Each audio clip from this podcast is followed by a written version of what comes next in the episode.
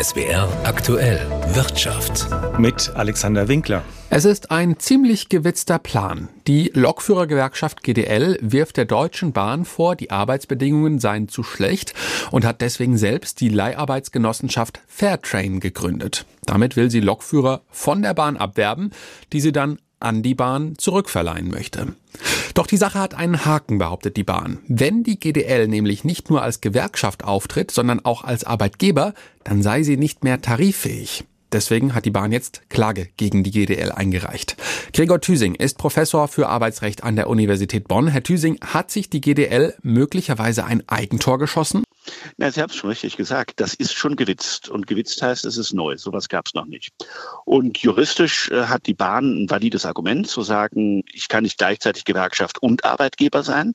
Tarifverträge funktionieren deswegen, weil auf beiden Seiten der Verhandlungen eben unterschiedliche Personen sitzen. Und in dem Moment, wo ich gleichzeitig Arbeitgeber und Gewerkschaft bin, äh, da schließt man ja gleichsam mit sich selber ab und dann funktioniert das System nicht. Und deswegen gibt es dieses Argument der Gegnerunabhängigkeit schon seit der Weimarer Republik. Das war aber immer das Argument, dass die Gewerkschaft nicht abhängig vom Arbeitgeber sein durfte. Hier ist es auf einmal umgekehrt. Da ist ein Arbeitgeber, der ist abhängig von der Gewerkschaft.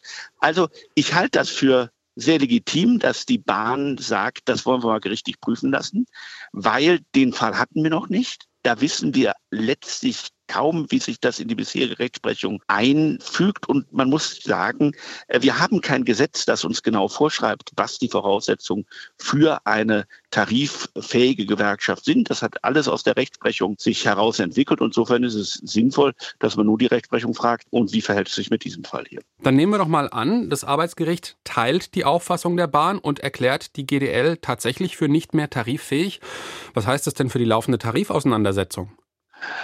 Das ist eine spannende Frage. Wenn die Gewerkschaft tatsächlich nicht tariffähig ist, dann kann sie keine Tarifverträge abschließen und dann ist auch jeder Tarifvertrag, den sie abschließt, unwirksam. Das wissen wir recht sicher, das hat die Rechtsprechung schon mal äh, so entschieden. Das wird sich aber jetzt nicht die nächsten drei Wochen klären, weil ähm, so ein Verfahren dauert und das kann vielleicht erst in zwei Jahren sein, wenn das Bundesarbeitsgericht letztinstanzlich entschieden hat. Äh, dann werden wir uns fragen müssen, was ist denn äh, mit den bisherigen Tarifabschlüssen geworden? Äh, was gilt denn nun bei der Bahn? Sie wissen, es gibt konkurrierende Tarifverträge mit einer anderen Gewerkschaft, dann wird letztlich viel davon abhängen, was in den einzelnen Arbeitsverträgen drin steht, auf welchen Tarifvertrag Bezug genommen wird, wie Bezug genommen wird. Das ähm, kann eine Büchse der Pandora sein. Also insofern den Arbeitsrechtern werden die Fragen hier nicht ausgehen. Sie sagen, das kann sich über Monate hinziehen. Gleichzeitig hat die GDL schon Streiks möglicherweise ab nächster Woche angekündigt. Ist es denkbar, dass die Bahn diese Streiks schon gerichtlich untersagen lassen könnte? Ja, sie hat ja in der Vergangenheit sehr freudig Gebrauch von diesem Instrument gemacht, einstweilige Verfügungen zu beantragen. Nun muss man sehen, einstweilige Verfügungen gegen so einen Streik, da sind die Hürden hoch. Die Rechtsprechung sieht zu Recht, dass man einen Streik nicht einfach an- und ausknipsen kann. Äh, da wird sich ein Gericht nur zu einem Verbot durchringen, wenn es sich schon sehr sicher ist, dass dieses Argument der Bahn trägt. Hat dann auch sehr viel mit dem konkreten Sachverhalt zu tun, sehr viel mit dem engen Grad der Verflechtung zwischen dieser Genossenschaft und der GDL, wie weit tatsächlich Auswirkungen auf das Tarifgeschehen nachweisbar sind. Das kann aber natürlich alles auch schon im einstweiligen Verfügungsverfahren vorgebracht werden. Und eine Richterin, eine Richter kann dann schon sagen, also äh, diese Argumente überzeugen mich oder überzeugen mich nicht. Äh, die Bahn wird wahrscheinlich klug genug beraten sein, da noch andere Punkte anzubringen. Sie wird wahrscheinlich alles vorbringen, was man so gegen die Rechtmäßigkeit des Streiks vorbringen kann. Aber natürlich erste Hinweise können wir auch schon im einstweiligen Verfügungsverfahren Verfügungsverfahren bekommen. Also insofern arbeitsrechtlich spannende Zeiten. Sagt Gregor Thüsing, Professor für Arbeitsrecht an der Universität Bonn. Die Bahn klagt mitten im Tarifstreit gegen die Lokführergewerkschaft GDL. Die Zahl der Arbeitslosen ist Ende des vergangenen Jahres leicht gestiegen. In Baden-Württemberg waren gut 250.000 Menschen ohne Job, in Rheinland-Pfalz rund 113.000. Die Arbeitslosenquote stieg um jeweils 0,1 Prozentpunkte auf 4 Prozent in Baden-Württemberg und 5 Prozent in Rheinland-Pfalz.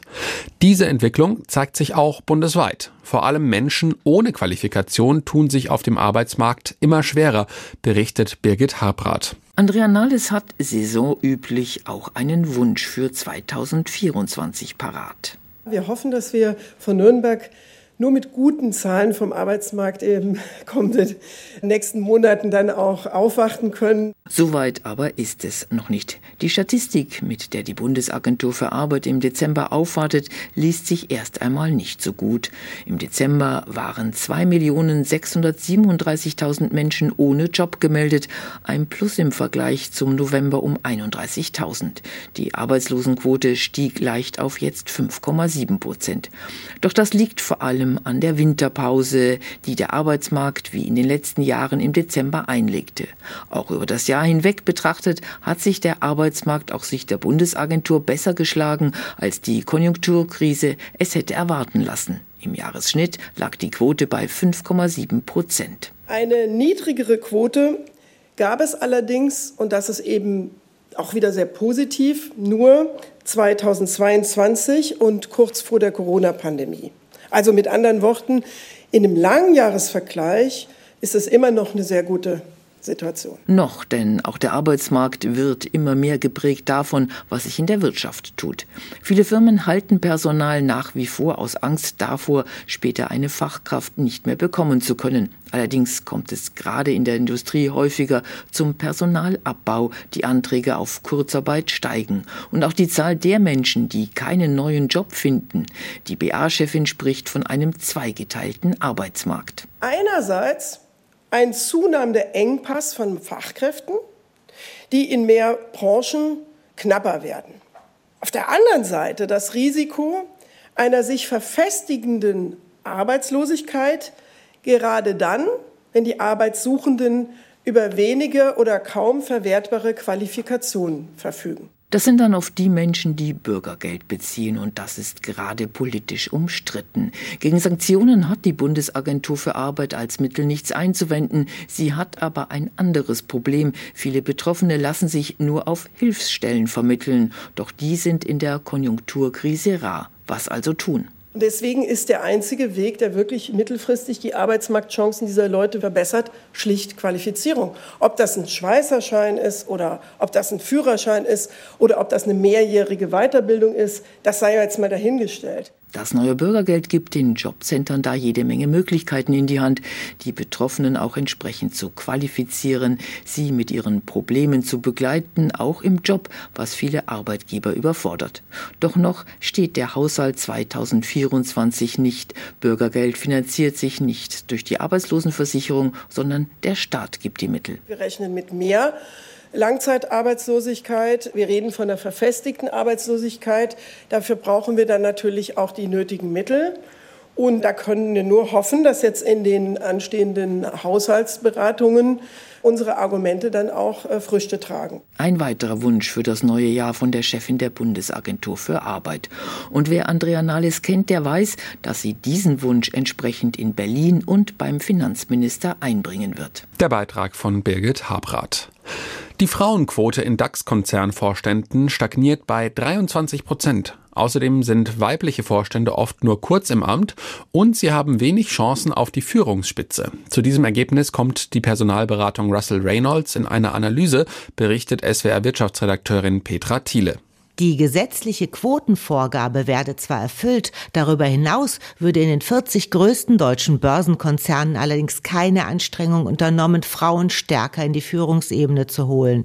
Laut der Analyse sind vergangenes Jahr neun weibliche Vorstände ausgeschieden und lediglich acht dazugekommen. Von den neun ausgeschiedenen Frauen hätten sieben ihr Amt weniger als drei Jahre ausgeübt. Dies sei ungewöhnlich. Bei den männlichen Vorständen seien nur 15 Prozent so früh wieder ausgeschieden. Außerdem bleibe die klassische Rollenverteilung zwischen Männern und Frauen im Vorstand erhalten, so die Bilanz der Analyse. Frauen übernehmen kaum strategisch entscheidende Geschäftsbereiche. Somit könnten sie sich auch nicht für die Rolle an der Spitze eines DAX-Konzerns qualifizieren. Laut Gesetz müssen börsennotierte paritätisch mitbestimmte Unternehmen ab vier Vorstandsmitgliedern mindestens eine Frau dabei haben. Im MDAX nahm die Frauenquote voriges Jahr von knapp 14 auf gut 17 Prozent zu. An der Börse selbst steht heute unter anderem die Aktie von Ryanair im Fokus, denn bei einigen Online-Reisebüros können aktuell keine Tickets der Billig-Airline gekauft werden.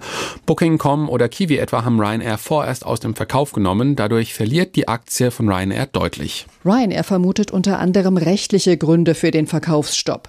Die Airline habe kürzlich eine einstweilige Verfügung gegen die automatische Übernahme von Inhalten und Daten der Website der Fluggesellschaft erwirkt. Ryanair hatte den Online-Reisebüros in den vergangenen Monaten vorgeworfen, für Nebenleistungen überhöhte Gebühren und Entgelte zu verlangen. Nebenleistungen, die Ryanair selbst auf seiner Website zu wettbewerbsfähigen Preisen anbiete. Das bezeichnete die Fluglinie als Betrug am Kunden.